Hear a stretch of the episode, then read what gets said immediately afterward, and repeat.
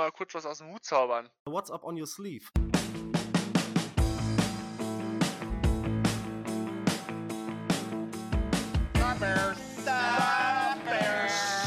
Bear Down und herzlich willkommen. Ja, wieder wöchentlich Recap mit Into the Bears Cave und Bears Bambusel. Wir gucken uns das Lions-Spiel an von Sunday, den 28 zu 13 Sieg über die Detroit Lions. Und ja, diese Woche wieder am Start. Beide Jungs vom Into the Bears Cave Podcast, Arne und Matze. Wie geht's euch? Wie ist die Lage? Bear Down, Babies. Ah, richtig gut. Also Victory Monday, auch nach einer Bye-Week, fühlt sich doch echt mal wieder schön an. Das hatten wir in den letzten zehn Jahren nicht. Freut mich, dass wir es jetzt wieder haben. Halleluja. Und ja, kommen wir rein in die Folge. Bear Down, Leute. Servus. Ja, geil. Back-to-back-Wins, Back-to-back-Division-Wins. Es, es ist einfach geil und ich hab Bock. Ja, ihr habt es gerade schon angesprochen, äh, angesprochen.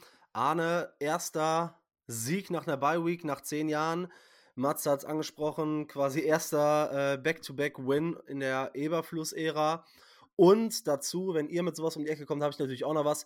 Das erste Mal seit 2021, ähm, dass man in Soldier Field einen Division-Sieg feiert. Und ja, zwei Spiele äh, Folge gewonnen, zweimal gegen einen Division Opponent. Hm, fangen wir wie üblich mal an. Ähm, Arne, führ uns mal so ein bisschen durch die, durch die Game Stats und dann danach gucken wir so ein bisschen auf das Spiel. Alright.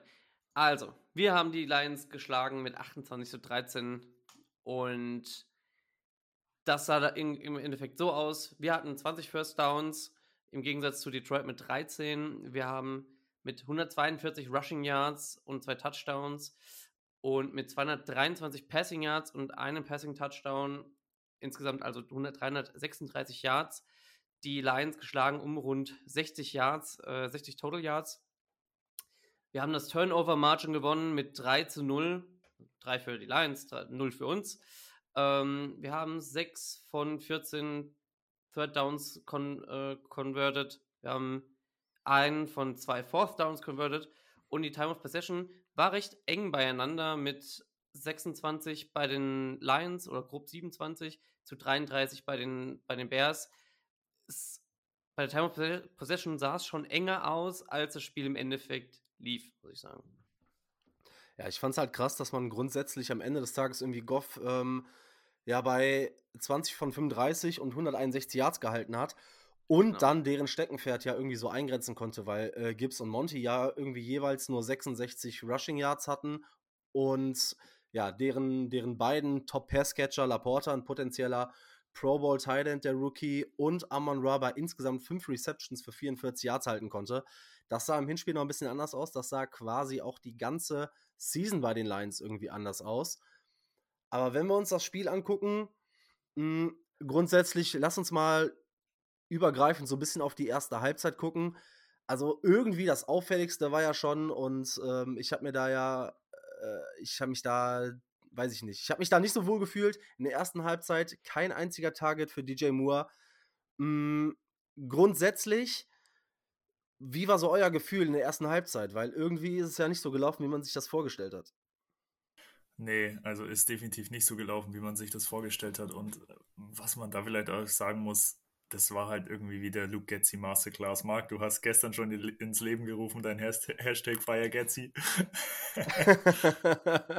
und ich finde, das hat man in der ersten Halbzeit wieder gesehen. Also ich muss einfach immer wieder sagen, man gewinnt das Spiel trotz Luke Getzi, nicht wegen Luke Getzi und allein, dass ein DJ Moore in der ersten Halbzeit kein Target bekommt. Gut, er hat zwar, glaube ich, zwei Rushing Attempts dann gehabt, einen für den Touchdown, aber kein Target für DJ Moore ist halt absolut fahrlässig und geht meiner Meinung nach überhaupt nicht. Ja, vor allem, du hast es angesprochen, ne? Erster Rushing-Touchdown auch in der Karriere von DJ Moore. Und wenn du direkt so auf äh, Getzi zu sprechen kommst, wir werden das Ding nachher noch ein bisschen runder machen. Ich meine, grundsätzlich, die Idee, den Game-Script, fand ich okay. Ähm, was mich sehr gewundert hat, ich glaube, ich habe einen Screen im ganzen Spiel gesehen, der relativ schnell weggeblasen wurde auf DJ Moore. Ähm, aber so generell, wie der Ball bewegt wurde, aber du hast es gesagt, es war wahrscheinlich mehr trotz Luke Getzi, weil irgendwie du hast da so ein, ja, weiß ich nicht, wieder so, du steigst wieder gut in das Spiel ein, du hast einen super ersten Drive, wenn alles so nach dem Skript läuft. Erster Drive mit dem Touchdown, der dann in dem Touchdown-Run von DJ Moore endet. Und ähm, ja, auch danach, ne? Danach hast du wieder diesen Lugetzi-Moment irgendwie, wo du Dritter und Drei bist und Fields mit einem Quarterback-Draw durch die Mitte schickst. Und ich hatte eh das Gefühl in der ersten Halbzeit, boah, ich weiß nicht, ob er das überlebt. Und danach gehst du beim vierten und eins mit einem Outside-Pitch auf DJ Moore und ähm, ja, hast quasi einen Turnover ähm, nach Downs. Keine Ahnung. Also, ich habe da schon viel geblutet in der ersten Halbzeit. Ja, ohne Frage. Die erste Halbzeit war irgendwie, es hat gut angefangen und ihr habt es beide ja schon gesagt. Ja, der erste Drive, ein guter Plan, ein eigentlich ganz gutes Skript. Es hat auch Spaß gemacht zuzusehen, fand ich. Auch kreativ teilweise, was man so jetzt zum Anfang der Saison und zur Mitte der, der Saison noch nicht so wirklich von Lugetzi gesehen hatte und auch insbesondere mit dem, mit dem Rushing-Einsatz von DJ Moore am Ende vor der, vor der Endzone. Und danach ging es irgendwie wieder bergab und man hat sich gedacht, ah ja, komm, keine Lust mehr. Und nicht schnell genug adjusted in den ersten, in den ersten paar, paar Minuten, als man dann gesehen hat, okay, Justin hat, ist gut durchgelaufen bei den Lions. Es hat im ersten Drive gut funktioniert, es hat danach den Drive auch noch ganz gut funktioniert. Dann haben die Lions angefangen zu, schon angefangen zu adjusten dahin und da ein bisschen weggenommen, wo du hast es ja schon angesprochen, Marc, Justin teilweise echt böse Hits kassiert hat. Und äh, nicht nur nach dem Sliden, nach dem ersten Slide, direkt im, direkt, im, direkt im ersten Drive, sondern danach auch bei einem Rushing Attempt, wo er richtig böse zu Boden gerissen, richtig böse zu Boden geslammt wurde. Und weiß ich nicht. Das war so die erste Halbzeit war schon eine richtige Zitterpartie. Ja, du hast halt irgendwie gesehen, irgendwie ist die Offense ans Laufen gekommen und auch dann die, die erste Possession der, der Lions, wo Jalen Johnson direkt die Interception fängt, wo Goff auf Laporta geht. Aber so nach dem, man geht dann auf ein Field Goal, alles gut, aber du hast ja auch wieder die Situation gehabt und da habe ich richtig das Gefühl, dass das Momentum so shiftet. Weil die Lions ja dann auch mit der 13-10-Führung äh, mit zwei Touchdowns in Folge und dem verpassten PAT in die Halbzeit gehen, wo dann die, das Fourth Down nicht converted wird äh, und ja, die Lions mit einem Touchdown rausgehen, die Bears panten und die Lions am Ende äh, führen. Und da hatte ich echt schon ein Gefühl, boah, ich weiß gar nicht, wie wir das Spiel irgendwie noch äh, drehen können. Aber, also ich weiß nicht, wo es herkam, müssen wir auch nachher nochmal drüber sprechen, gerade die Defense und der Turnaround, weil die Lions kamen in die zweite Halbzeit mit drei Three and Outs in Folge, dann ein Fumble, dann Fourth and Out, noch ein Fourth and Out und dann die Interception.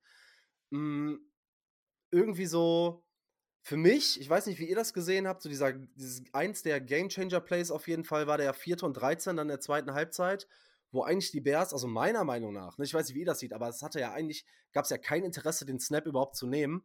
Ähm, und die Lions beißen halt hart auf den Hardcount und ähm, ja, der Rest ist History.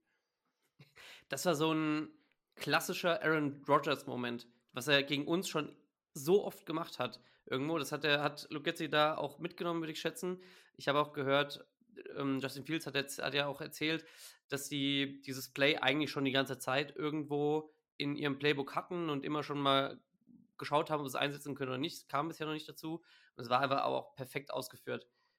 Man zieht die D-Line Offsides, man hat das Free Play und den Deep Shot dann zu DJ Moore, wo jeder weiß, okay, wir haben das, wir haben das Replay, einfach Go-Routes, einfach durch und hoffen, dass irgendwas frei wird, scheißegal.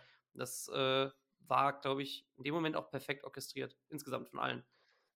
Ja, ich muss halt sagen, ähm, das war vielleicht, und was man auch so in den Medien so ein bisschen verfolgt hat, eines der vielleicht auch besten Plays, nicht unbedingt der spektakulärsten Plays, aber eines der besten und erwachsensten Plays von Justin Fields. Definitiv. Weil ja. den Hardcount so zu verkaufen, ne, nicht so zu overreacten, ähm, dann auch Post-Snap die Defense zu lesen und was man da auch mal sagen muss, er hat danach in der Press-Conference von Iberfluss auch den Credit dafür bekommen.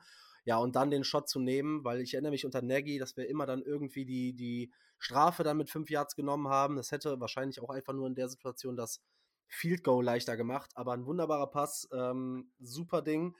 Ja, und irgendwie hat es dann ja alles äh, so ein bisschen, bisschen besser funktioniert.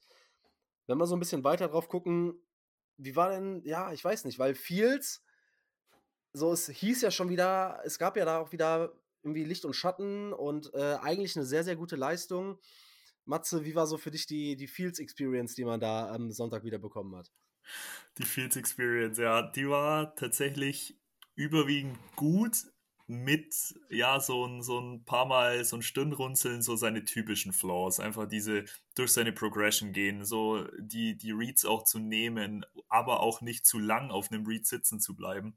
Das waren so die typischen typischen Dinger, wo man sagt bei Fields, okay, die sind definitiv nur ausbaufähig, aber gut, man muss halt auch daran denken, was erwartet man und wovon geht man aus. Also es ist, wird kein perfekter Quarterback sein, aber das, was man von ihm gestern gesehen hat, die Tight Window Throws auf Mooney da einmal an der Außenlinie an der 40 und dann auch auf Kmet und auch die Money Throws oder die Money, Money Plays wie dagegen äh, auf Moore, wie wir gerade schon angesprochen haben, das sind schon Sachen, die wollen wir so sehen und ich meine, seine Statistiken geben ihm recht. Er macht keine Fehler, er gewinnt und Spiele und das ist definitiv die Progression, die ich sehen will. Ja, für mich war es so die komplette Fields Experience, die wir jetzt in, in, in letzter Zeit hatten. Du hast ähm, ja die, die teilweise schon schlechten Plays irgendwo, wo, die, wo den Stirnrunzeln hinterblieben ist, die Aaron, Aaron Throws, die, wo, wo er Komet overthrown hat, beziehungsweise das von beiden, glaube ich, auch kein, kein gutes Play war. Ähm, Mooney ein bisschen zu spät geworfen, Moore komplett überworfen am Ende, wo er das Spiel schon viel früher hätte eisen können. Aber dann auf der anderen Seite die ganzen großartigen Plays, wo er kein, nicht den Safety äh, genommen hat mit jedem anderen Quarterback oder vielen anderen Quarterbacks, hätte man dann, hätte mir dann Safety, glaube ich, gesteckt bekommen. Er kommt da raus und macht dann noch das First Down. Das unglaubliche 4 und 13 Play, und irgendwo war da alles mit dabei, aber man hat in dem Spiel gesehen, Fields hat irgendwo auch, er hat Defenses gelesen, er hat seine Plays gemacht und ähm, ja. Vor allem halt bei Dritte und Acht, was du angesprochen hast, da war er ja eigentlich schon zweimal gesackt. Einmal von Anzalone und einmal von, ich weiß nicht, wer der, wer der zweite war, wo noch fast so am Schuh. Hutch, ja. Genau, Hutch. wo fast am Schuh war. Das war halt Wahnsinn. Dritter und Acht, wie du sagst, viele nehmen da das Safety und er kommt raus und macht sogar einen 20-Yard-Gain fürs First Down. Also das war wieder so ein typisches Fields Magic Play. Ja, ich meine, wir wollen es wir jetzt ja gar nicht wieder aufmachen, ne? dass man so groß sagt, okay, was machen wir jetzt mit Justin Fields? Das werden wir vielleicht hier und da nochmal thematisieren, aber das brauchen wir auch jetzt nicht jede Woche äh, aufzumachen grundsätzlich habt ihr es ja gesagt, ne, man hat wieder dieses Ding, dass er schon hier und da dann den Ball zu lange hält, dass er auch offene Würfe nicht trifft oder sieht. Einmal äh, Mooney und einmal äh, Moore offen im, in der Mitte des Feldes, ganz klar übersehen. Aber dann, Matze, du hast das Play angesprochen, wo er äh, Mooney an der Außenlinie anspielt. Das Play auf Kmet, was du meintest, ähm, Arne, ich fand das gar nicht so schlecht. Ich fand den Wurf auch ganz gut, weil er geht ja so ein bisschen durch die Hände noch von Kmet. Hm, ich habe auch gelesen, ja, schlechter Wurf und keine Ahnung. Also für mich war das auf jeden Fall ein Play, was, was Kmet, also super schwierig zu nehmen, aber was Kmet auf jeden Fall nehmen kann. Auf jeden Fall. Also ich, ich will nicht sagen, das war kein, kein rundheraus schlechter Wurf. Er war irgendwo doable für den, für den Tight End, wenn, man kennt das ja von Receivern, ne? die sagen dann, okay, wenn, meine, wenn der Ball meine Hände berührt, dann muss ich ihn irgendwo haben. Ist in dem Fall, kann das auch sein. Er hätte den Ball einfach besser platzieren können, dann wäre es auf jeden Fall ein Touchdown gewesen, weil Komet war frei. Naja, das ist so. Ich meine, die Plays wirst du auch drin haben. Auf der anderen Seite muss man halt sehen, wo man herkommt mit, äh, mit Fields. Und ich habe mir das mal angeguckt, ähm, denn ich habe eine Statistik gefunden und äh, ich habe es dann mal rausgesucht. Die letzten fünf Spiele von Justin Fields hat er 1226 Passing Yards, 10 Passing Touchdowns, 305 Rushing Yards, ein Rushing Touchdown und ein Passer Rating von 107.7. Und wenn man das auf eine ganze Saison hochrechnet, und das hört sich jetzt erstmal gut an, man kann das vielleicht noch nicht so einordnen, aber damit wäre Justin Fields auf einer Pace für 4168 Passing Yards und 34 ähm, Passing Touchdowns. Und da muss man halt wirklich sagen, das ist ja schon ein krasser Schritt zu dem, was wir sonst bekommen haben. Wir haben es eben gar nicht erwähnt, in diesem Spiel, Fields war 19 von 33 für 223 ähm, Passing Yards und einen Touchdown und 12 Rushes für 58 Yards und einen Rushing Touchdown. Gerade bei dem Rushing Touchdown hat man ja auch wieder gesehen, so diese Momente, die ihn einfach special machen. Nichts offen, gutes, das Blocking war gut geschemt, die Passing Routes fand ich so lala. Aber ähm, was auch dafür spricht, dass sich Fields auf jeden Fall entwickelt, war Fields in dem Spiel gegen den Blitz. Fields war bei 8 Dropbacks, ähm, Ja, also hatte, hatte acht Dropbacks gegen eine Blitz, hat davon sechs angebracht für 122 Yards, einen Touchdown und zero Interceptions mit einem Passer-Rating von 156.3. Also das ist halt schon eine Entwicklung, die wir sehen. Die Frage ist natürlich, reicht diese Entwicklung? Ich meine, wenn wir die von Anfang an bekommen hätten, hätten wir wahrscheinlich gesagt ja. Ich äh, bin halt immer noch ein Verfechter davon, wir bleiben. Andererseits, dann siehst du, umso mehr es jetzt in die Evaluation der ähm, der, der College Quarterbacks geht, ähm, da siehst du schon mehr als diese Highlight Throws. Und es ist wirklich eine schwere Entscheidung. Und ich glaube, das Thema können wir uns gut und gerne für, für die Offseason nochmal aufheben, denn das wird auf jeden Fall ein riesengroßes Thema, was uns bis zum Ende begleitet. Ich würde es mir auf jeden Fall noch bis zum Ende, bis zum Ende aufheben, um, ähm, wenn wir mehr auch die College Quarterbacks angucken können. Wir haben jetzt Justin Fields, der irgendwo Entwicklung tut. Ob er es jetzt am Ende bei uns weiter tut oder nicht, das glaube ich, das werden wir sehen. Ich will auf jeden Fall nicht in Ryan Poles Schuhen stecken in, de, in, in der Hinsicht, weil ich glaube, egal wie du dich entscheidest, am Ende siehst du auf die eine oder andere Weise blöd aus. Oder du siehst auf jeden Fall gut aus, ne? Also, ja. es ist ja auch irgendwo, also ich glaube, Matze, du hattest es irgendwie getwittert, irgendwie die Bears schaffen aus einer Win-Win-Situation eine Lose-Lose-Situation zu machen. Ja, keine Ahnung. Also, ich wollte eigentlich, bevor ich das Spiel gemacht habe, habe ich, äh, ich mache ja mal so dann auf Twitter so einen Mock Monday. Ich hatte schon einen Mock vorbereitet, wo man mit Caleb Williams geht. Aber ich habe den heute bewusst nochmal zurückgehalten. Ich äh, mache vielleicht nochmal eine Option für heute, für später, wo ich, wo ich einen Backtrade mit reinhaue. Aber äh, das ist dann ein Thema für, ein, für einen anderen Tag. Hm, wir hatten gesagt, grundsätzlich wurde Justin Fields aber nicht leicht gemacht, denn unter anderem, wie gesagt, ich fand grundsätzlich den Gameplan von Getzi jetzt gar nicht so verkehrt aber du hast halt immer diese, diese riesen Fragezeichen da drin. Und der einzige, von dem du aktuell gefühlt keine Kontinuität bekommst, ist halt Lugetzi.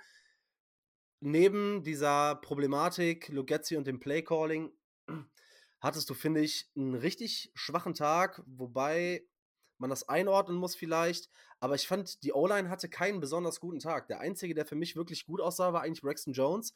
Daniel Wright hat viel gestruggelt gegen Aiden Hutchinson obwohl da O'Neill in der Mitte gefehlt hat. Ähm, Tevin Jenkins hatte nicht seinen besten Tag. Lucas Patrick, ja, wissen wir mittlerweile, wie er ist. Weiß ich nicht. War ich das oder äh, war ich der Einzige, der irgendwie so Mitleid mit Fields hatte, dass er ständig unter Druck war? Und da komme ich wieder auf Getzi. Keine sich schnell entwickelten Routen, keine Slants, keine Ins, keine Outs, keine schnellen, offenen Looks. Und das halt vor allem vor dem Hintergrund, dass Justin Fields gerade in Halbzeit 1 so unfassbar viel Pressure bekommen hat. Also ich hatte auch den Eindruck, dass die O-Line gestern wirklich nicht ihre Leistungen der letzten Wochen bestätigen konnte. Wie du sagst, ich fand Lucas Patrick gestern wieder, unsere Center-Problematik, das ist einfach etwas, das zieht sich über die ganze Saison und da muss was getan werden, entweder über den Draft oder Free Agency.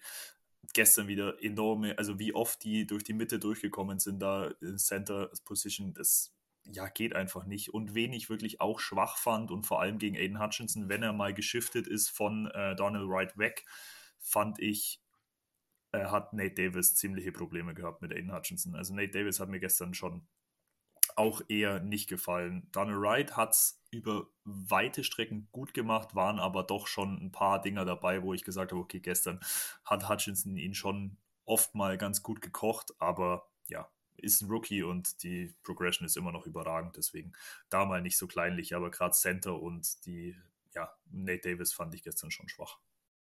Ja, direkt oder direkt dazu, wenn man sich im Prinzip das Rushing Game anguckt, weil du hattest wieder die Situation, dass Justin Fields und DJ Moore irgendwie deine erfolgreichsten Rusher waren.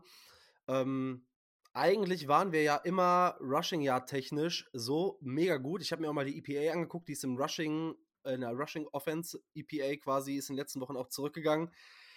Boah, ich habe da nicht viel von den Running Backs gesehen. Das war solide, das war hart, aber das war jetzt nicht so, wie ich mir das eigentlich wünsche, ne? Ja, gut, dass du es ansprichst, weil ich wusste nicht genau, wann, wann wir und wie wir da hinkommen. Wo war denn Khalil Herbert eigentlich? Weil, also ich habe gesehen, er hatte, er hatte drei Rushing Attempts, aber in welchem guten Gameplan ist der denn nicht drin? Für Outside oder von mir auch zwischendurch, um es mal ein bisschen zu beschleunigen alles. Und ich habe nur Foreman gesehen, ab und an mal äh, Roshan, wenn es ums, auch ums Passblocking ging, vor allen Dingen wo er übrigens einen überragenden Job gemacht hat. Auch bei dem, ich glaube, er war da auch drin bei dem Block für den DJ Moore Touchdown da, äh, da. Also überragenden Job gemacht. Nur, keine Ahnung, wo Khalil Herbert verschwunden ist. Und das hat mir insgesamt von den Running Backs nicht ganz gereicht für unser Running, Rushing Game eigentlich. Ja, du hast ähm, Foreman mit 11 Rushes für 50 Yards und Herbert mit 3 für 8. Da fehlt mir auch so ein bisschen, wenn du die Qualität. Ich verstehe, dass du Foreman featuren willst, ne? Aber du hast ja zwei Backs mit vielleicht dann auch einen, einen Tacken unterschiedlichen Qualitäten finde da eine gewisse Balance. So pounde, ich, ich habe das immer wieder gepredigt, pounde doch mit äh, Dante Foreman und dann gerade, das soll ja eigentlich so ein offensives Outside-Zone-Scheme sein. Geh doch da mit Herbert als äh, Change of Paceback.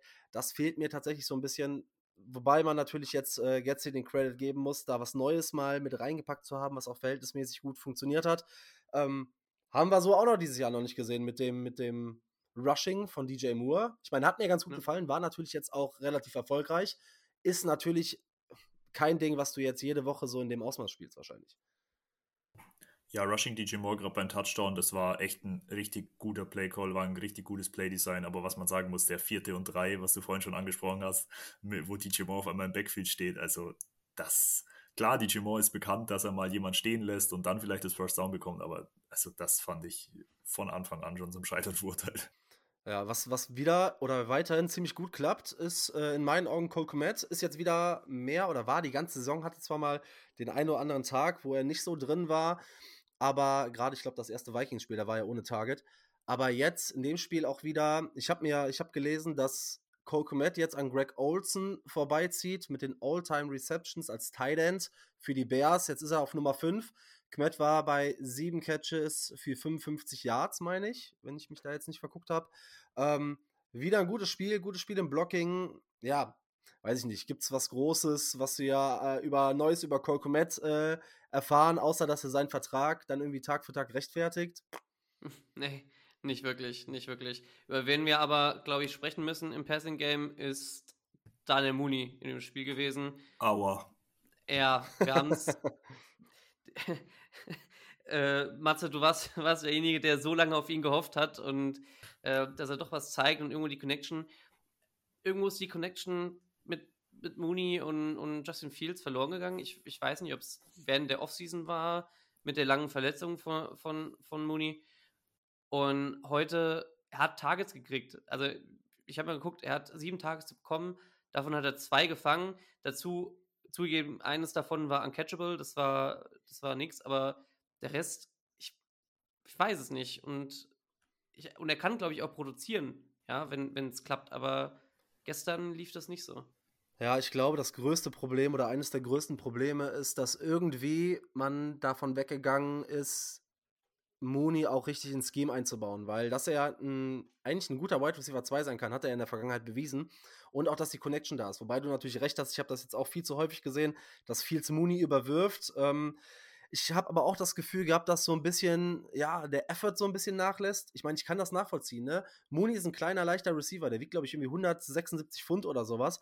Und wie viel Mooney dieses Jahr schon blocken musste, das ist ja eigentlich kein Weg, den du gehst als Offensive Coordinator, wenn du teilweise sagst, okay, ich werfe einen Screen auf den, äh, auf den Tight End und lass dann Tyler Scott und Daniel Mooney blocken. Wie oft Daniel Mooney mittlerweile schon weggeblasen wurde. Ich weiß nicht, ob der jetzt schon mal mittlerweile ähm, irgendwie unter vier Augen mit Getzi gesprochen hat, gesagt hat, ey, das ist nicht mein Job, das sind nicht meine Qualitäten, du kannst mich nicht jede Woche aufstellen und irgendwelche äh, Linebacker oder Cornerbacks blocken lassen, das ist es einfach nicht. Und ich hatte wirklich das Gefühl, einmal kommt er nicht zum Ball zurück und adjustet nicht Richtung, Richtung Pass.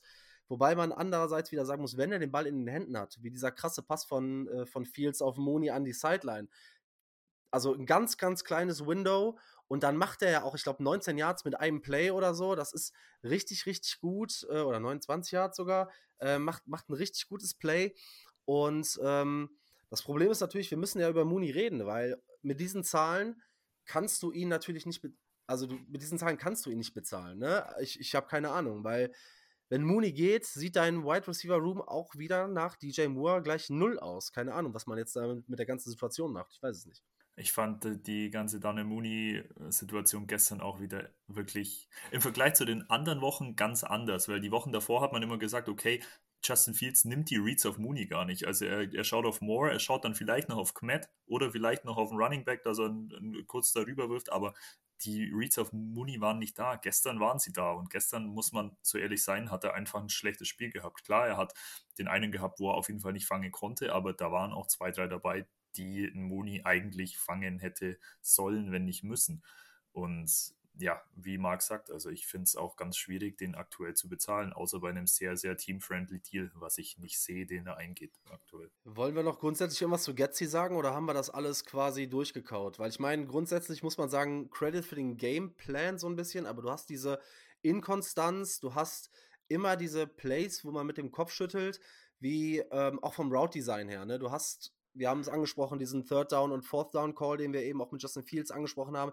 Justin Fields wurde komplett zerstört in dem einen oder anderen Play, wenn da ein designter Run war. Und was mich krass äh, irritiert hat, war, wenn ihr euch den, den, ich glaube, das war in der ersten Halbzeit in der Red Zone ein Play anguckt, wo wir ein Field Goal schießen. Da ja. läuft beim Third Down DJ Moore eine Route, die endet, das ist so eine Art Comeback Route, die endet zwei Yards Pi mal Daumen vor der Red Zone. Und da denke ich mir halt, ja, es macht natürlich Sinn, irgendwie dein, er wurde auch gedoppelt, deshalb geht der Ball da sowieso nicht hin. Aber wenn du deinen Wide Receiver 1 hast, dann versuch doch ihm Contested die Möglichkeit zumindest irgendwie zu geben, weil Fields hat ihn ja auch einmal in der Endzone angeworfen. Gib deinen Playmakern die Chance. Und das macht Fields mittlerweile auch mehr. Ähm, diesen einen Ball äh, an, die, an, die, an die Sticks auf Colcomet, den er sich aus der Luft fischt, und auch in die Endzone an DJ Moore, den er dann nicht fängt, aber gibt einem Receiver zumindest die Chance. Aber da bei der Route habe ich mir gedacht, wieso lässt du den nicht in die Endzone laufen, weil von da aus, du hattest, glaube ich, äh, Third and Goal. Mh, mm, so, da hast du gar nichts von, wenn du auf einmal an der 2-Yard-Line äh, stehst, vor allem wenn du damit rechnen kannst, dass ein DJ Moore mindestens äh, ja, in enger Coverage, wenn nicht sogar in Double Coverage ist. Ne? Ja, ich weiß nicht, ob wir da vom, an dasselbe Play denken. Ich glaube, Fields wurde da auch gesackt oder hat zumindest den Ball weggeworfen. Mhm. Das war, das, dieses Play war insgesamt vom Route Design schwach. Du hast Kmet und, Moore, die in dieselbe Richtung laufen. Und äh, Kmet läuft übrigens die tiefere Route da an der, an der Stelle. Und dann haben die aber auch nicht das, die, die Receiver dann aber auch nicht das Gefühl gehabt zu sagen, okay, wir improvisieren jetzt von hier aus, weil es war alles, es war ja alles gedeckt auch. Also Kmet war gedeckt, es war Moore gedeckt und auf der rechten Seite sowieso, ja. Und dass die dann denken, okay, gut, wir improvisieren in die Richtung und vielleicht kriegen sie es aber auch nicht so beigebracht. Das kann ich mir auch sehr gut vorstellen. Äh, zu sagen, hier, wir improvisieren und gehen, helfen unserem Quarterback hier ein bisschen mit. Und es hat, wie du sagst, es ist einmal das, das Route-Design, das halt nicht richtig funktioniert. Und ähm, wo ich bei Getzi auch immer das Gefühl habe, dass mit dem Momentum er nicht richtig spielen kann. So. Ich habe so oft das Gefühl, dass er, dass er einfach Groove rausnimmt, dass er Momentum rausnimmt, Tempo rausnimmt und vielleicht die falschen Calls zur richtigen Zeit oder die richtigen Calls zur falschen Zeit macht, sodass sie halt einfach nicht in das passen, wo wir, wo man momentan steht, wo momentan, wo momentan dran ist, das funktioniert. Ich meine, die Meinung, die wir haben, die wird sich auch nicht mehr ändern. Nein. Trotzdem, ähm, einen gewissen Credit will ich trotzdem noch geben. Und zwar, man muss halt schon sagen, dass in der Halbzeit Adjustments gemacht wurden, aber das ist halt bei Getzi auch nicht reliable. Das heißt, die zweite. Halbzeit hat ja offensiv deutlich besser funktioniert und wir können uns nicht darauf verlassen, dass das jetzt Kontinuität wird. Und es ist ja auch so, dass ich weiß es nicht. Also du hast es in der zweiten Halbzeit gesehen, es hat alles irgendwie ein bisschen besser funktioniert. Und wie gesagt, wir haben es eben gesagt, der Gameplan war ein bisschen besser, es wurde zur Halbzeit adjusted. Aber grundsätzlich, ähm, ja, weiß ich nicht. Also ich bin da tendenziell raus, da gibt es auch keinen Weg mehr, überzeugt zu werden. Ich glaube, das Thema sollte zumindest beendet sein. Ein bisschen schwierigeres Thema vielleicht grundsätzlich, wenn ihr nichts mehr zu Offense habt. Ähm, gucken wir uns die defensive Seite des Balles an. Und ich habe mir erstmal angeguckt. Die Defense hat in den ersten neun Spielen der Saison, nee, Quatsch, in den ersten zehn Spielen der Saison neun Sacks und in den letzten vier Spielen elf Sacks. In den ersten neun Spielen gab es sechs Interceptions, in den letzten vier Spielen gab es neun Interceptions. So, der größte Einfluss auf die Defense? Was hat sich verändert? Wo war die Defense? Wie gut war die Defense? Äh, wie war so euer Eindruck? Ja, der größte Einfluss ist für mich ganz klar Montez Sweat. Also das war eine Steilvorlage von dir, Marc, und ich muss wirklich sagen, ich muss wirklich sagen, Montez Sweat ist so ein riesen Impact. Das ist unfassbar. Da waren auch, ich habe heute auch so ein paar Statistiken gesehen, die hat der liebe Idee uns heute reingeschickt, fand ich auch ganz spannend. Seit Montez Sweat da ist, ist man in Points per Game von 28. in der Liga auf Nummer 9 gegangen.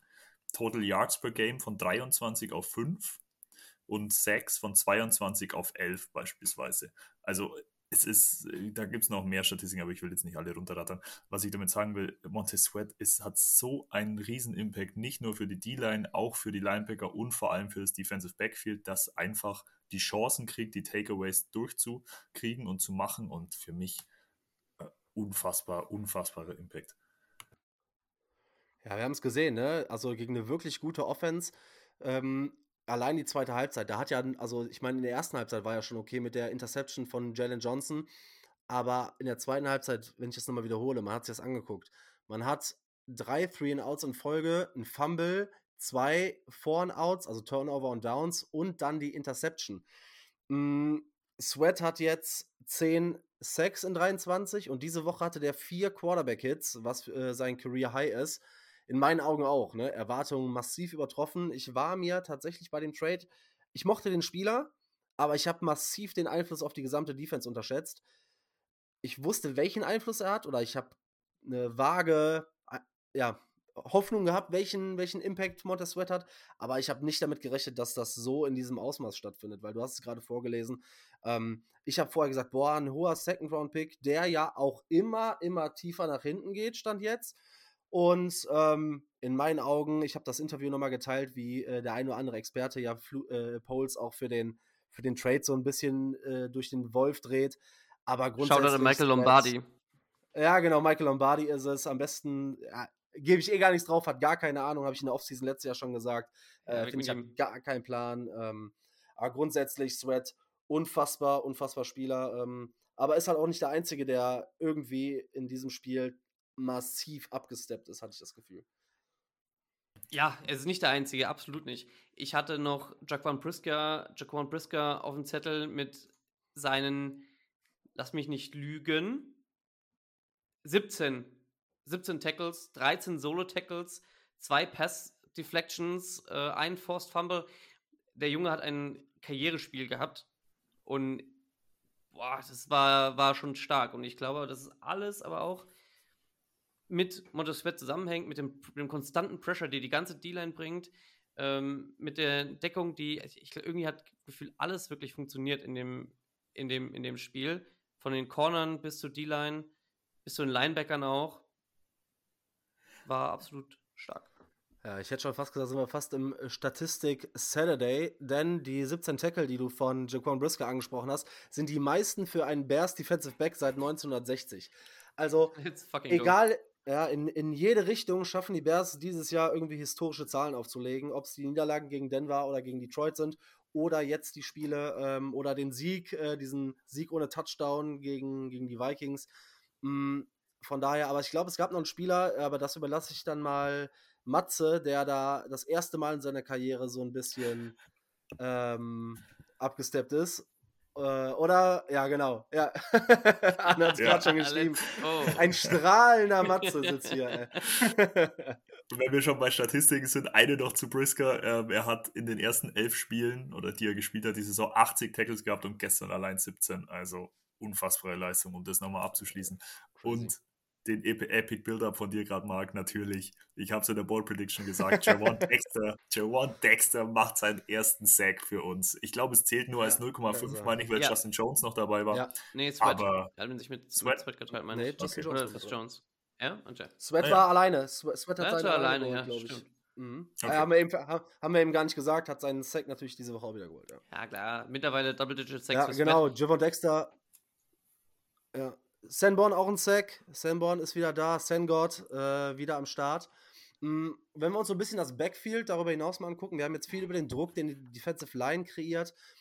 Hat auch wieder gegen eine starke Detroit Offensive Line, wo natürlich der Center gefehlt hat. Nichtsdestotrotz ist das eine Top Line. Super viel Druck kreiert. Auch die ähm, Linebacker haben abgesteppt. Jermaine Edmonds war wieder da.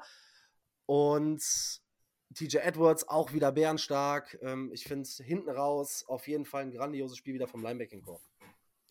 Ja, vom Linebacking-Core und von den Cornern finde ich ganz genauso. Du hast den äh, Sun-God angesprochen, dann sprechen wir auch noch über den Sun-God, weil genau der hatte nämlich ein absolut schlechtes Game, wo unsere Corner ihn ziemlich, ziemlich eingeschränkt haben.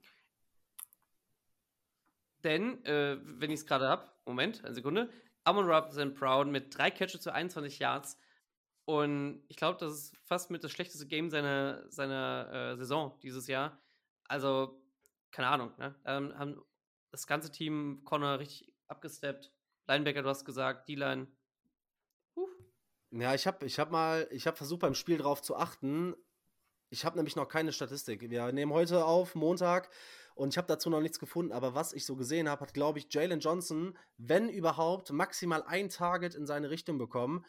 Und die Interception, die er fängt, das ist ja kein Target auf ihn. Also er war nachher bei einem Assistant Tackle, das heißt bei 0 von 1 äh, Completions, also ne, ein Target, 0 Completions und die Interception. Ich glaube, da sind wir uns mittlerweile einig. Ne? Also ich befürchte oder ich gehe davon aus, dass der Franchise-Tag kommt. Verlängerung, Top 3 Corner dieses Jahr. Ich weiß es nicht wer. Man hätte ihn besser vor der Saison bezahlt, oder? Definitiv, aber da waren noch, da waren noch einige mehr Fragezeichen, finde ich. Also ich finde gerade jetzt, wenn er auch wieder, wenn er auch wirklich noch anfängt, Interceptions zu fangen, ist für mich das ein No-Brainer. Also Franchise Tag, wie du sagst. Und klar, wenn man ihn verlängert, dann wird es High Cornerback Money, aber ja, ist halt, ist eine Luxusposition und die muss man sich dann auch irgendwo leisten. Ja, vor allem, wenn man sich halt anguckt, was für die Alternativen sind, weil du kannst Stand jetzt definitiv, ähm, ich finde auch Terrell Smith spielt ja immer ganz gut, wenn er reinkommt, aber Ty Terrell Smith und Tyreek Stevenson würden als Starting Corner diese äh, Defensive Unit halt deutlich schlechter machen. Denn ähm, wenn wir uns angucken, Tyreek Stevenson ist Cornerback laut PFF 103 von 118 in der, ähm, in der Coverage Grade. Das ist einfach noch nicht gut, ne? Und ich hätte schon deutlich weniger Bauchschmerzen, wenn die beiden eventuell dann ohne Verletzung in der nächsten Offseason den Cornerback 2-Spot unter sich ausmachen können und man mit Jalen Johnson diese, diese äh, Surefire Number One auf Cornerback hat. Absolut, absolut. Es sind halt Tyreek Stevenson und Terrell Smith sind da einfach Rookie, Rookies. Und wir werden Growing Pains haben. Dafür ist Corner einfach eine viel zu schwere Position und Wide Receiver und Passing Game viel zu, was soll ich sagen, ähm, viel zu präferiert von der NFL als, und, und ähm, haben viel mehr Vorteile in der NFL als äh, die Corner generell und die Defense sowieso. Entsprechend ist es okay, es ist erwartbar, dass, dass es hier und da Schwächen gibt. Und dafür haben wir aber Jalen Johnson, der das schon durch hat. Und entsprechend jetzt mittlerweile, Matze, du hast gesagt, am Anfang hat er es noch nicht verdient gehabt, mittlerweile stimme ich da voll zu, dass er es verdient hat, Top Cornerback Money zu kriegen, zumindest Top 5 Cornerback Money zu kriegen und ich glaube, da, wir haben die Cap Space und da würde ich jetzt auch kein weiteres Loch, Loch aufmachen wollen. Ich hätte noch ein, äh, Shoutout für einen Rookie von uns, der glaube, der bei uns ein bisschen zu wenig betrachtet wird, beziehungsweise wir reden wenig über ihn und zwar ist es Zach Pickens. Zach Pickens hat meiner Meinung nach gestern sein bestes Spiel gehabt in, in der Saison. Er hat, war auch ausschlaggebend dafür verantwortlich für die Interception von äh, Jermaine Edmonds. Da hat er einen guten Pressure gehabt auf Jared Goff und hat ihn meines Erachtens, also ich habe es im Video, man sieht es nicht ganz, aber ich glaube, er hat ihn sogar ein bisschen beim Wurf auch gestört, wodurch das dann eben zur Interception kommen ist. Also Zach Pickens wird von Woche zu Woche auch immer besser und kommt immer besser ran. Ob das vielleicht auch mit Montez Sweat zu tun hat, wer weiß. Ja, ganz kurz. Er hat einen QB-Hit und ich glaube, das war genau der Zeitpunkt, wo dann die, die Interception dann kam. Ja, okay. Ja, auf jeden Fall. Das Problem ist halt, dass er auch einfach noch nicht so viele Snaps kriegt. Ich glaube, dass wir von den beiden Defensive Tackeln in der nächsten Saison auf jeden Fall noch einen riesen Schritt sehen. Denn man weiß ja, wenn die Jungs in die NFL kommen, die bereiten sich maßgeblich dann auf den Combine vor. Da bleibt relativ wenig Zeit. Man kommt in die NFL, der erste Step ist dann immer so ein bisschen langsamer. Ich glaube, dass sich da noch relativ viel tun wird. Habt ihr sonst abschließend noch was generell zu Matt Eberfluss und der Entwicklung der Defense? Weil man muss ja halt auch sagen, irgendwie neben der Tatsache, dass seit Eberfluss die Defense übernommen hat, seit der Hinzunahme von Phil Snow als Unterstützung, ist die Defense ja auch einfach ein bisschen unberechenbarer geworden. So von diesem sehr, sehr soften Scheme, ja. was wir am Anfang immer wieder kritisiert haben. Es ist mehr und variableres äh, Blitzing. Die ähm, Rushing Defense hat sich massiv gemacht und ich habe mal geguckt, ähm, nach EPA ist die Bears Passing äh, Defense, also nach Passing EPA, sind wir seit Woche 10 auf 4. Also das ist halt schon bärenstark, wie sich diese ganze Unit entwickelt hat. Und das spricht eben für die Statistiken, die auch Matze angesprochen hat mit der Hinzunahme von Montez Sweat. Ja, ich will es eigentlich gar nicht aussprechen. Und wie gesagt, ich bin absolut noch nicht sold auf Eberfluss und dass er nächstes Jahr zurückkommt. Aber was man shoutouten muss, ist eben dass er nach zwei Jahren wirklich desaströsen Play den Lockerroom noch nicht verloren hat und wirklich die Spieler so hinter ihm stehen, wie sie hinter ihm stehen, auch Monte Sweat. Monte Sweat hat auch in den höchsten Tönen von ihm geschwärmt. Und da muss ich schon sagen. Ja, der kennt also ihn auch noch nicht so lange. Hat er. ja, ja, gut. True. Aber wie gesagt, trotzdem, er hat zwei miserable Saisons gehabt und da den Lockerroom ja. nicht zu verlieren, das spricht schon Definitiv. für ihn. Ja, also. Ja, das ist halt so ein bisschen das Problem. Ich habe es ja schon mehrfach gesagt. Mehrfach gesagt. Ähm, Eberflus ist für mich ein richtig guter Defensive Coach. Er hat es bei den Colts hier und da gezeigt und ich glaube bei uns auch. Und man sieht, oder man merkt auch, dass er ein Lockerroom noch hat, weil die Spieler wiederholen seine Philosophien, seine Akronyme. Und wenn die Spieler es wiederholen, dann merkt man, okay, das geht denen schon irgendwo in den Kopf rein. So. Und da sind, glaube ich, die Spieler, die zumindest auch die, vor allem die Defensive-Spieler, nicht auf dem Punkt, dass sie sagen würden, okay, schick den Coach ins Nirvana. Aber ob er als Head Coach taugt, ist halt dann wieder natürlich die andere Frage. Das sehe ich noch nicht so, aber weiß es nicht. Also momentan spielt er sich wieder in den Job zurück. Leider. Ja, das, das ist halt auch mein größtes Problem an der Sache. Ne? Ich meine, ich habe Überfluss ja deutlich weniger Credit auch als Defensive Coordinator die ganze Zeit gegeben. Da muss ich natürlich jetzt so ein bisschen mich korrigiert sehen und ähm, da habe ich nicht mit gerechnet. Aber es lag tatsächlich anscheinend auch sehr viel an Alan Williams. Trotzdem ähm, ja, man muss halt sagen, man hat ihm jetzt die Waffen dazugegeben und er funktioniert. Ähm, das habe ich nicht erwartet. Genau das, was ihr gesagt habt. Ich befürchte halt auch, dass man sagt, also dass man zu wenig Head Coach und Defensive Coordinator trennt. Weil Überfluss der Defensive, äh, Defensive Coordinator, egal was man von ihm hält, scheint ja zu funktionieren, sonst hätte diese Defense nicht so einen großen Impact die letzten Wochen. Aber als Head Coach ist halt zu viel vorgefallen, dass zwei Members aus deinem Coaching-Staff gehen, dass du dieses Debakel um die Art und Weise mit Chase Claypool hast, die Art und Weise von Pressekonferenzen, generell die Außendarstellung. Und du bist ja als viel mehr äh, oder für viel mehr als die Defense verantwortlich als Head Coach. Deshalb hoffe ich, dass sich da Poles nicht blenden lässt, denn ich denke, mit dieser Unit kann auch ein anderer Defensive Coordinator gut arbeiten. Ähm, aber das Thema Coaches werden wir ja auf jeden Fall nochmal für euch aufmachen. Wir werden da draußen, wir haben uns um die Offseason mal ein bisschen angeguckt, wir haben uns die Daten terminiert. Es kommt ja irgendwann der Black Monday und davor werden wir uns nochmal definitiv intensiver mit der Coaching-Frage beschäftigen. Aber eine Sache, da muss ich euch noch drauf festnageln, denn ich weiß nicht, ich weiß noch nicht so wirklich, wer von euch mehr realistisch, wer mehr hyped ist, wer surreal ist. Ähm, aber wir, die Bears, sind in der Hand. Ja, die Bears sind in der Hand. Wir haben wieder einen Sieg geholt. in der fucking Hand. Yes. Ja. Okay, da höre ich schon, da sieht einer, sieht uns schon in den Playoffs. Ähm, Klar. Die, die Bears ja. spielen jetzt äh, noch die Browns, Atlanta, die Cardinals und die Packers.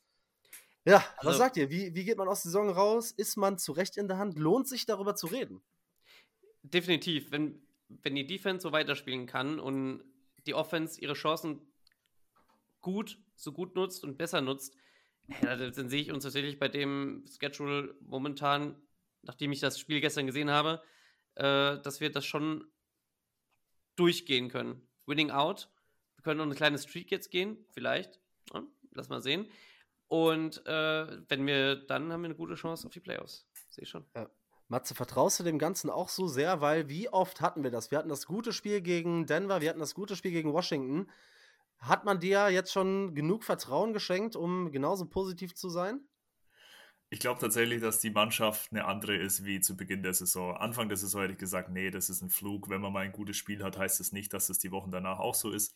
Aber ich glaube, wir sind konstant immer besser geworden. Und für mich ist das kommende Spiel gegen die Browns das Make-or-Break-Spiel. Gewinnst du das, drei Spiele in a row, Glaube, Belief macht so viel mit einer Mannschaft und schweißt ein Team so viel zusammen und kann Berge versetzen. Und wenn, wenn der Sieg kommt gegen die Browns, dann sehe ich da wirklich alles drin. Ja, vor allem müssen wir jetzt endlich nicht mehr über Tanking reden, über den Draft-Pick der Bears reden. So, jetzt ja, bist du eh so weit weg vom, von den Top 3 auch einfach leistungstechnisch meiner Einschätzung nach, dass du gucken kannst, okay, Browns, Atlanta, Cardinals, Atlanta und Cardinals kommen beide nach Chicago, beide in einem Stadion, was offen ist, beide in richtig, richtig kaltes Dezemberwetter, beides Teams, die ja, aus, aus warmen Temperaturen kommen, die es eigentlich nicht so gerne kalt, äh, kalt haben. Und wenn alles optimal läuft, fährst du am 7. Januar, glaube ich, ist es, ähm, mit einem 8-8 nach Green Bay. Ja. Und dann kann es darum gehen, wer von beiden in die Playoffs kommt, wer die Wildcard kriegt. Ähm, die Packers sehen jetzt auch wieder stabiler leider aus, gefällt gar nicht. Aber, also ich tue mich noch schwer. Ne? Ich bin eigentlich immer sehr optimistisch. Ich war auch vorher ähm, generell sehr optimistisch, was die Season angeht, aber irgendwie diese, diese Chicago Bears machen ja emotional auch was mit einem. Man muss sich da auch, man muss seine emotionale Gesundheit da so ein bisschen auch abschirmen, weil sonst liege ich da nachher wieder und äh, bin zu Tode betrübt. Nur, ich sehe das auch, was ihr gesehen habt. Das Team sieht halt einfach besser und sieht schon irgendwo konstanter aus. Viel spielt für seinen Vertrag, Überfluss coacht für seinen Vertrag. Das sind ja schon alles Aspekte, wo sich jetzt alle nochmal reinhängen, vor allem wenn du siehst, dass man gewinnen kann.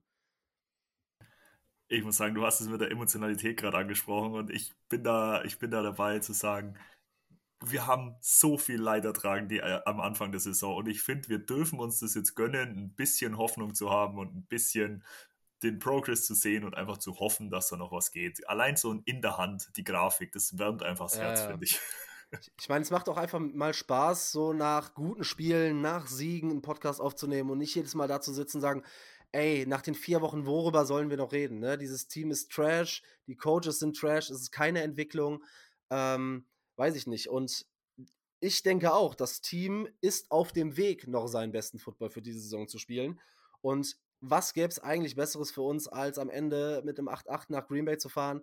Und selbst wenn man am Ende nicht mehr in die Playoffs kommen sollte, wobei du, glaube ich, mit einem 8-8 oder einem 9-8 am Ende, was übrigens auch meine Prediction vor der Saison war, äh, nach Green Bay zu fahren und entweder den, den Playoff-Platz kaputt zu machen, so wie letztes Jahr die Lions, die haben ja auch diesen Winning-Streak hinten raus äh, gehabt, um das Momentum mit in die nächste Saison zu nehmen. Und ich glaube, da ist es super irrelevant, welche Coaches du hast, denn du als Spieler hast du dieses Momentum, du hast diese Winning Culture im Locker Room und dahingehend glaube ich einfach, dass das super wichtig und viel, viel wichtiger als ein Top 5, Top 3 Pick ist, vielleicht auch einfach mal endlich anzufangen, Spiele zu gewinnen.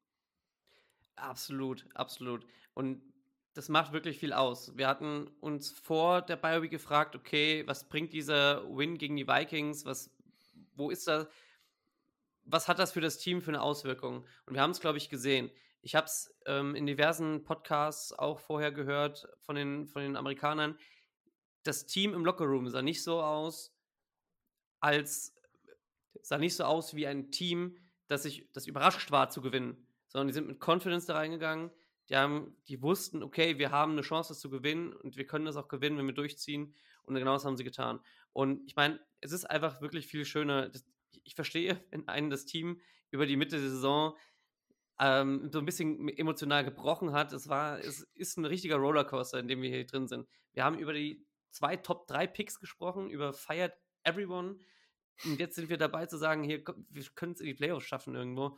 Und für den Playoffs-Routen ist halt, glaube ich, immer noch besser. Winning Culture ist einfach, ist einfach beste Culture. Ja, vor allem ist halt auch einfach der Punkt, wenn du den voraussichtlich First Overall hast, so, dann ist es irgendwann auch vermessen zu sagen, ja, okay, dann wollen wir den ersten und den zweiten haben. Scheiß doch auf den zweiten Pick. Normalerweise hast du generell nur einen Pick in der ersten Runde. Und wenn du jetzt sowieso den First Overall hast, dann finde ich es absolut, ja, sekundär, finde ich es marginal darüber zu diskutieren. Und es ist nicht so wichtig, wann du dann pickst, weil der Draft ist geladen mit Spielern, die die Qualität haben. Wie gesagt, wir gucken uns die die Prospects nochmal genauer für euch an und werden darüber so ein bisschen auch mit Experten, mit College-Experten, mit deutschen äh, College-Experten drüber sprechen.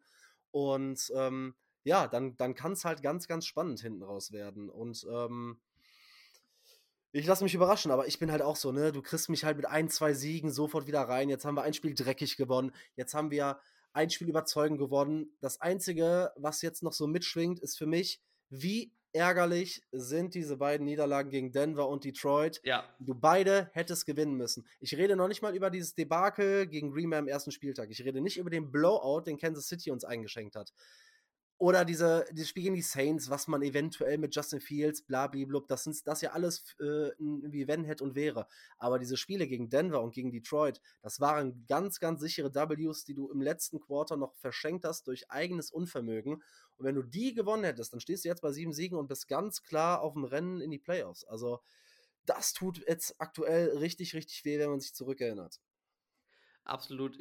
Denver tut mir fast noch mehr weh als Lions so wie es so abgelaufen ist. Bei Lions haben wir halt erwartet irgendwo, dass die eine starke Offense haben, dass sie irgendwo auch irgendwo kämpfen können. Und ich meine, Dan Campbell ist halt auch so ein Coach, der, der irgendwo sein Team auch nochmal noch mal, noch mal zusammenbringen kann und nochmal anfeuern kann und nochmal nach vorne bringen kann. Ist okay, wir haben durch eigenes Unvermögen verloren, war scheiße. Das Denver Game regt mich richtig auf, weil Justin da ein überragendes Spiel gespielt hat und man dann so abgrundtief Kacke verkackt hat gegen ein Denver-Team, das zu der Zeit noch nicht auf dem Abwärtstrend, äh, Aufwärtstrend war, wo es jetzt ist.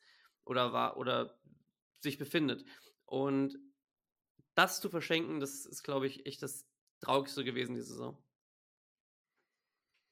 Ja, dann würde ich sagen, Wort zum Sonntag quasi. Bei mir geht es jetzt gleich weiter mit der Preview auf das Spiel gegen die Cleveland Browns. Mal gucken, ob wir die Siegesserie da ausbauen können, einen Three-Win-Stretch draus machen können und weiter in Richtung Playoffs schauen können. Oder ob man die Saison vielleicht danach schon abhaken kann und uns wieder und ob wir uns wieder dann auf das Wesentliche konzentrieren und das wäre dann die Evaluation der Coaches und Justin Fields. Wie geht's bei euch weiter? Ja, auch mit der Preview zum Brown-Spiel. Ihr werdet mich hören, vielleicht mit einem Gast. Und du hast gesagt, kriegen wir einen Streak hin, kriegen wir es nicht hin. Die Defense wird, glaube ich, das sein, wo wir, die Defense der Browns wird das sein, wo wir äh, wirklich gegen allen kämpfen müssen, wirklich gegen, gegen fighten müssen. Aber wir fassen es euch für euch zusammen im Anschluss an diese Teil. Genau, an dieser Stelle vielleicht nochmal vielen lieben Dank wirklich an alle, die jede Woche reinhören, die sich das hier antun mit uns, die mit uns durch die Saison gehen, durch dieses Alright. Leittal und jetzt äh, auf, den, mit, auf den Aufwärtstrend aufsteigen. Holt alle möglichen Leute noch mit auf den Hype-Train, denn der fährt wieder los. Ähm, folgt uns allen auf den Socials, ne? Instagram, Twitter, wo auch immer. Abonniert die Podcasts und hört gerne weiter rein. Empfehlt uns weiter. Das pusht uns, das hilft uns auf jeden Fall. Ähm, aber auch die, die ganze Kommunikation auf den sozialen Medien ähm, finden wir richtig gut. Danke an euch da draußen, dass ihr da mitmacht.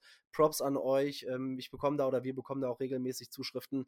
Äh, sind da äh, im Hin und Her mit euch und ähm, feiern wir total. Bleibt gerne dran. Wir hoffen natürlich weiter wachsen zu können ähm, und für euch da auch wieder wöchentlich jede Woche da ein bisschen Input geben zu können. Und bleibt auf jeden Fall dran. Bis gleich.